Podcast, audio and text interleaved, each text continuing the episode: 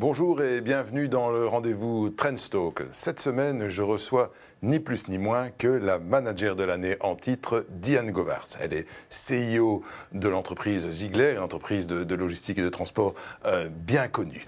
Bonjour Madame Govart. Bonjour. Alors nous allons parler évidemment de, Ziegler, euh, de ses perspectives, des évolutions dans, le secteur de la logistique qui sont peut-être plus euh, fondamentales qu'on ne le pense parfois. Mais on va peut-être commencer à parler de, vous en tant que, manager de l'année. Vous avez ce titre depuis le début de l'année. Quel est l'impact d'une récompense comme celle-là? Le premier effet a été plutôt sur mon équipe.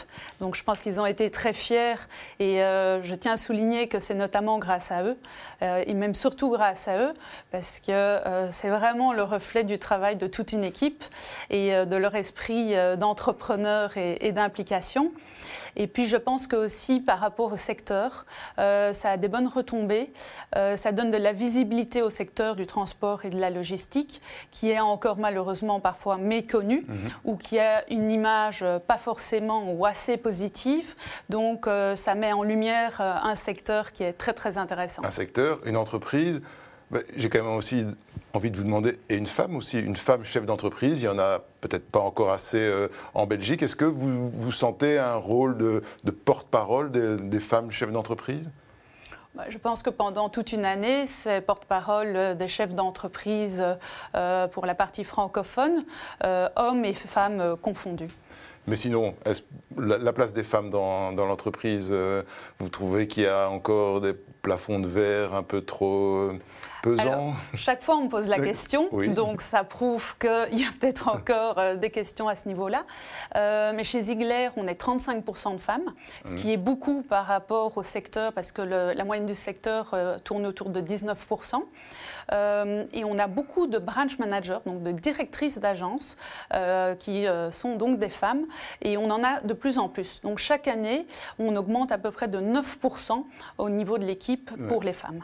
Oui, donc c'est une, évolution un peu euh, naturelle, mais qui va dans le bon sens. Qui va dans le euh, bon sens. Donc, euh, donc, tant mieux. Mais quand je lis les, portraits de, vous qui ont été faits ben, à l'occasion de, votre désignation, euh, je lis que, vous êtes quelqu'un de très accessible, vous vous promenez dans les, les, entrepôts de, chez Ziegler, vous essayez d'appeler les gens par leur prénom, ils vous appellent aussi Diane. Est-ce que c'est quelque chose de, spontané ou vous avez travaillé cette proximité? Je pense que c'est tout à fait spontané, peut-être parce que euh, je suis relativement jeune euh, pour mon rôle, et euh, peut-être parce qu'on est une entreprise familiale aussi, donc c'est important de vraiment bien connaître chacun des collaborateurs. En fait, on est une grande famille, et ce qui est très important pour moi, c'est d'être sur le terrain. Donc en mm. effet, j'aime aller dans les différentes agences, sur les sites. Chaque fois que je vais visiter les bureaux, je passe par l'entrepôt aussi, et de ne pas être, entre guillemets, dans sa tour de verre. Mm-hmm. c'est là qu'on a vraiment euh, le feedback, euh, on a l'avis des gens qui sont vraiment sur le terrain. Et euh, pour moi, c'est très très important pour mon management. Mais dans, dans, votre travail, bon, il y a des moments très sympas, il y en a d'autres qui sont sans doute moins. Et quand on a cette proximité avec les gens, est-ce que c'est pas plus compliqué le jour où on doit prendre une, une décision plus difficile, puisqu'il y a, je sais pas, une restructuration ou quelqu'un qui ne convient pas et dont on soit, doit se séparer? Quand on a tissé ces liens, n'est-ce pas plus compliqué Je pense que mon rôle euh, est très respecté et les, gens savent euh, que c'est euh, pour des bonnes choses et parfois malheureusement des, moins bonnes choses. Mais je pense que aujourd'hui et surtout les jeunes voient le rôle de l'employeur d'une autre façon qu'avant. Mmh. et la génération Z attend du rôle de l'employeur, euh, d'être peut-être plus accessible, de partager plus les valeurs, la culture de l'entreprise, d'être plus flexible. Euh, donc nous, chez nous, on a beaucoup de jeunes qui viennent solliciter, euh, solliciter spontanément, notamment pour nos valeurs. Aussi. Ah on, parlera peut-être peut-être un peu de recrutement après, parce que c'est un problème pour, euh, pas mal d'entreprises, mais restons sur, sur le management. On parle pas mal de management euh, euh, horizontal, participatif, collaboratif. Est-ce que c'est des termes qui vous parlent dans une entreprise aussi grande que la vôtre? Tout à fait. Donc, euh, je pense que j'ai un style de management qui est participatif, justement. Donc, je fais beaucoup de workshops, beaucoup d'interactions entre les gens. Euh, ben oui, comme vous le disiez, j'essaie d'être accessible. Donc, euh, ma porte est toujours ouverte. Et j'essaye aussi de cultiver ce côté entrepreneur, parce que ça fait partie de nos valeurs d'entreprise. Donc, toutes les nouvelles idées, après, c'est oui, c'est non, évidemment, mais tout le monde peut proposer euh, et être force d'entrepreneur euh, au, sein, au sein de la société. Mais concrètement, euh, comment ça se passe? Est-ce que ça veut dire que vous, pouvez admettre que vous vous trompez On peut remettre en cause vos, vos idées ou bien vous reprenez celles des autres Alors, c'est beaucoup Parce plus que parfois, de réunions. On, dit, on, dit, on parle souvent de management participatif et puis dans la pratique, c'est pas vraiment le cas. Quoi. Non, ce que je pense qui est important, c'est de faire beaucoup de réunions que tout le monde est voix au chapitre, beaucoup d'interactions, beaucoup de brainstorming entre les équipes par sujet et de manière structurée évidemment, avec des rapports après, etc. Euh, et que les gens n'aient pas peur d'émettre des nouvelles idées ou euh, même si c'est atypique, même si euh, ça sort du cadre. Par exemple, le vélo cargo était l'idée d'un de nos collaborateurs. ça a été accepté, on l'a mis en place, on l'a testé l'année passée. donc il n'y a, pas, a pas de bête idée entre guillemets. Oui, c'est important d'être, je pense, d'être des responsables qui, qui fassent émerger ces idées-là. Oui, tout à fait. Certains craignent d'être un peu remis en cause quand, quand on doit prendre des idées qui viennent de, la base, mais c'est parfois un peu l'inverse. Je pense que tout évolue très très vite, euh, et donc tout ce qui est innovation, ce sont aussi des nouvelles idées. Et maintenant, euh, à propos de management participatif, on lance euh, un nouveau groupe de discussion qui sont tous les jeunes à haut potentiel en dessous de 30 ans. Et la question qu'on leur pose, c'est comment Ziegler pourra être un employeur attractif en 2030 donc ça, c'est un style de management participatif. Même les jeunes ont la parole. Et vous avez, vous n'avez pas encore les réponses. Euh, ça, ça, ça, ça, sera pour une prochaine émission. Avec plaisir. Alors c'est aussi une entreprise euh, familiale. Euh, est-ce que ça, ça entraîne des, des, devoirs ou des responsabilités particulières quand on dirige une entreprise familiale? Mais, on a 115 ans cette année. Donc euh, effectivement, il y a, un, héritage historique euh, des devoirs et puis surtout des responsabilités euh, vis-à-vis de la famille, mais aussi vis-à-vis des 3200 collaborateurs. Et je pense que l'important aujourd'hui, c'est de rester flexible et de savoir s'adapter parce qu'on l'a dit, tout bouge tellement vite. mais on a commencé avec des chevaux et des calèches, donc on n'avait pas encore de camions. Et donc on a eu la mécanisation, puis on a eu les deux guerres mondiales on a eu l'exposition euh, universelle en 58 qui nous a donné un boost à l'international. Donc à chaque époque, il faut s'adapter et euh, être agile. Familial, euh, non. Plus, que centenaire. L'actionnariat, il est 100% familial 100%, familial. Je suis la quatrième génération. Ah. sur 115 ans, ça veut dire qu'il y en a qui restent parfois très longtemps. Voilà, et je travaille avec mon oncle qui est président du groupe, qui est la troisième génération. Ah, très bien. Ben, vous avez évoqué hein, qu'il y avait pas mal de, monde, 3200 personnes euh, chez, chez Ziegler. Euh, combien en Belgique sur ces 3200 On est environ 650 en Belgique. Le siège du groupe est en Belgique, donc euh, le long du canal, près du pont Van Praat. C'était important pour nous de, mm. de, rester à Bruxelles, parce qu'on a déménagé il y a trois ans. mais on voulait vraiment rester à Bruxelles. Et puis en tout, on est dans 15 pays différents en Asie, euh, en Chine et à Hong Kong, majoritairement en Europe, en Afrique du Sud et on ouvre maintenant aux États-Unis. Donc mm. on est euh, sur quatre continents. Bah, vous devez jongler avec les fuseaux horaires. Euh, ça ne devrait pas toujours simple pour, pour, quand on dirige l'ensemble du groupe. Ça pour, 650 personnes en, Belgique. Est-ce que vous avez des problèmes pour trouver ces, personnes? Beaucoup d'entreprises se plaignent euh, des difficultés de recrutement, ben, notamment dans tout ce qui est le transport, euh, les, chauffeurs, euh, il y en a très peu. Apparemment, c'est un métier en pénurie. Vous, est-ce que vous avez, est-ce qu'il y a des postes vacants chez Ziegler On a des postes vacants, on en a beaucoup. Euh, c'est vrai que souvent on pense aux chauffeurs, mais c'est vraiment à tous les niveaux. Donc euh, c'est euh, dans les entrepôts, c'est à l'exploitation, c'est au niveau des cadres, au niveau des commerciaux.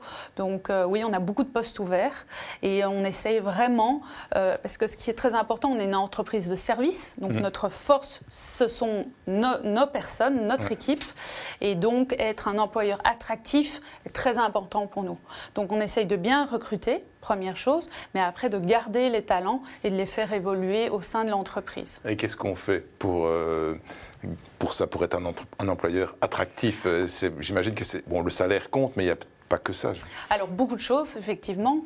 Donc d'abord, il y a euh, les parcours de formation quand on arrive. Donc euh, moi j'essaye de voir euh, la plupart des, nouveaux, au moins en Belgique, hmm. qui arrivent.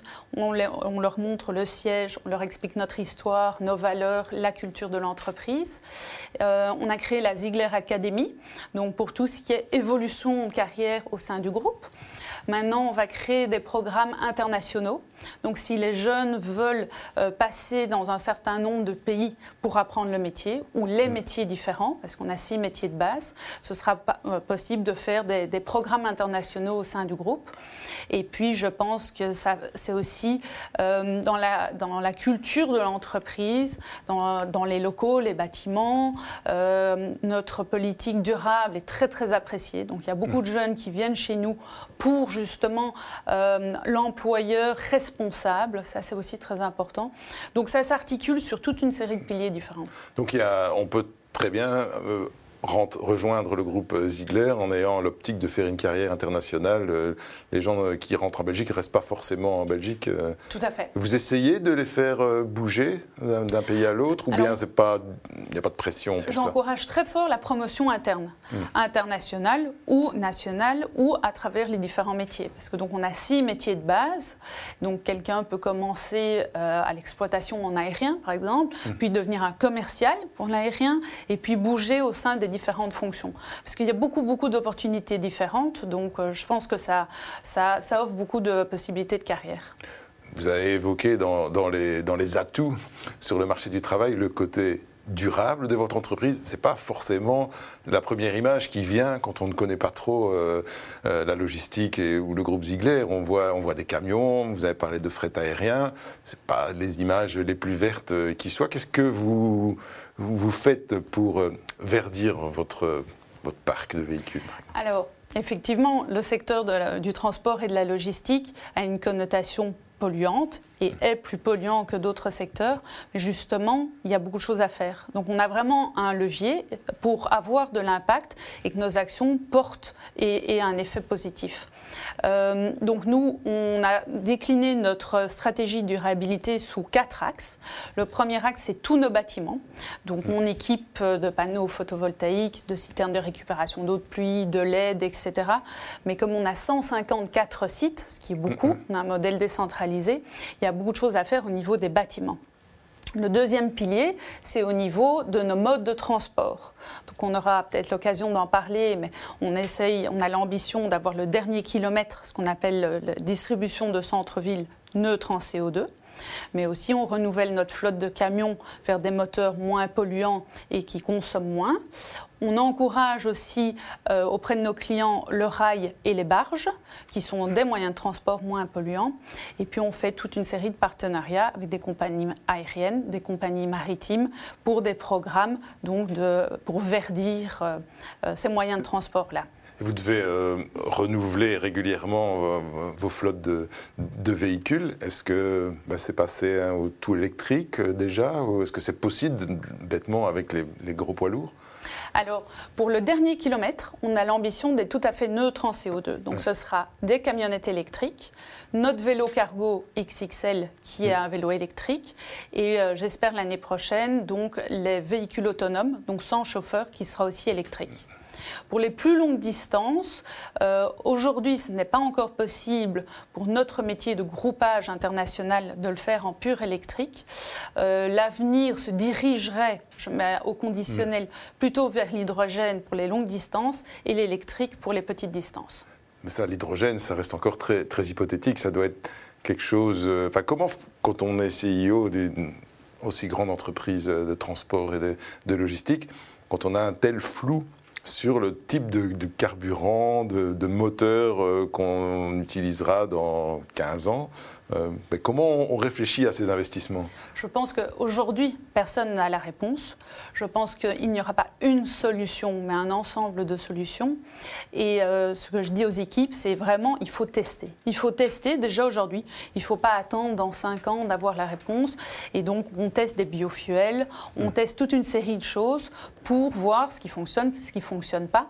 Euh, le vélo cargo, c'était un test qui s'est révélé très positif. On l'a lancé sur Bruxelles l'année passée. Et on a vu que c'était deux fois plus rentable qu'une camionnette électrique. Donc, euh, comme quoi la durabilité peut rimer aussi avec profitabilité. Parce que vélo cargo, on a un peu l'impression, quand on voit tout euh, ce que représente votre groupe, que c'est un peu un, gadget pour euh, avoir une image verte. Pas du tout, c'est très important euh, pour la livraison des centres-villes. C'est plus rentable, vous dites. Donc un vélo cargo peut faire deux fois plus de livraison qu'une camionnette parce qu'il peut aller dans euh, les centres piétonniers, il doit moins chercher à se garer, il peut éviter les embouteillages, donc ça fait deux fois plus de livraison qu'une camionnette euh, traditionnelle. Et c'est une idée qui est issue d'un management participatif. Voilà, exactement. Donc, vous en entendez d'autres du même type pour euh, peut-être d'autres types de, véhicules Et pour euh, l'aérien, là aussi, il y, a pas mal de débats sur le, le, fret aérien polluant, etc. Est-ce que là, il y a des choses qui est-ce qu'on peut s'en passer déjà? Pour vous donner un exemple, euh, on a fait un partenariat avec une compagnie aérienne pour, euh, où on est devenu partenaire pour euh, produire un composant de carburant à base d'huile de friture. Et donc, un tiers du carburant est ce sustainable fuel, mmh. comme ils appellent, et deux tiers de carburant traditionnel. Donc, ça se fait à tous les niveaux, mmh. même en maritime et en aérien la logistique, euh, on a là une image euh, des entrepôts, du stockage, des livraisons, pas quelque chose de très euh, sophistiqué. Or, vous m'avez dit qu'un de vos, vos défis, c'est d'une part, effectivement, la durabilité, mais aussi la digitalisation. Qu'est-ce que le, digital apporte à un groupe comme Ziegler? Effectivement, d'abord, c'est un secteur très, très moderne, très dynamique, qui est le reflet de l'économie, euh, donc qui bouge en permanence. Et pourquoi, selon vous, ce n'est pas cette image qu'on a de, prime abord? Parce que c'est un secteur traditionnel, mais qui est en pleine mutation aujourd'hui. Et pour répondre à votre question sur la digitalisation, notre métier de base, c'est de transporter les marchandises d'un point A à un point B. Ça, on sait faire, c'est notre mm. métier. Mais maintenant, les clients attendent de nous qu'on transporte également le flux d'informations en temps réel qui va avec cette marchandise. Et donc, c'est ce qu'on appelle le track and trace mm. en instantané. Le client doit toujours avoir en temps réel euh, l'état de sa marchandise et où elle se trouve. Où elle se trouve. Et ça, c'est des données et c'est, euh, ça se fait grâce à la digitalisation. On est aussi en train de construire une plateforme qui s'appelle MyZiegler, où on pourra faire la demande de cotation et le booking sur la plateforme digitale. Mhm. Ça existe aujourd'hui, tout le monde le sait, pour euh, les transports de passagers, mais pas encore pour le transport du cargo. Donc on est en train de développer ça. Et dans vos entrepôts pour euh, euh, surveiller l'état des marchandises, parce qu'il y a sans doute aussi des, produits qui se périment, est-ce que la digitalisation apporte aussi quelque chose là? Tout est scanné à l'entrée, à la sortie. Et maintenant, on est en train de faire un test euh, avec un drone dans les entrepôts qui passe entre les racks pour faire l'inventaire pour les clients de toutes leurs marchandises. Et en plus, ça nous permet d'optimiser la place dans les entrepôts pour voir où il y a encore des places vacantes et s'il y a des palettes endommagées, etc. Donc, euh, on fait euh, le test avec les drones. On a toute une série d'innovations et qui sont très très utile euh, et, très moderne. Oui, donc un, secteur bien technologique. Euh. On a, parlé pas mal euh, des chaînes d'approvisionnement ces dernières années, alors pas pour des, motifs très drôles, puisque c'était d'une part le Covid et toutes des séries, des entrepôts bloqués essentiellement en Asie, puis la guerre en Ukraine, et donc et on voit la dépendance des, chaînes de valeur. Euh, cette remise en cause de, toutes les chaînes d'approvisionnement, c'est quelque chose qui, vous inquiète, puisque finalement, une partie de votre travail, c'est d'assurer le transport d'un maillon à l'autre de la chaîne Est-ce que ça vous inquiète alors cette remise en cause? Non, ça vous montre que le transport est indispensable au bon fonctionnement de l'économie. Et on dit même que c'est un indicateur précurseur du fonctionnement de l'économie. Donc quand on voit notre chiffre d'affaires qui augmente ou qui diminue, souvent c'est, on est trois mois d'avance par rapport à l'évolution globale de l'économie. Et euh, par exemple, pour vous donner l'exemple, euh, lors de la crise du Covid, on a décidé de continuer à travailler. C'était notre devoir en tant que euh, dans tous les pays. On a laissé tous nos sites ouverts avec toutes les mesures sanitaires forcément nécessaires, mais c'était important de continuer à les livrer les supermarchés, les hôpitaux. alors on a fait d'autres choses qu'habituellement. On a importé énormément de respirateurs, de blouses de soignants, etc. Donc on a dû de nouveau être flexible et agile, mais c'était notre devoir, je pense, de continuer à assurer le bon fonctionnement de l'économie. Donc pour vous, il y aura il y aura peut-être relocalisation de ceci ou cela, mais il n'y aura pas de remise en cause, euh, a priori, des chaînes euh, d'approvisionnement global. Alors, je pense que depuis le Covid, ça s'accélère.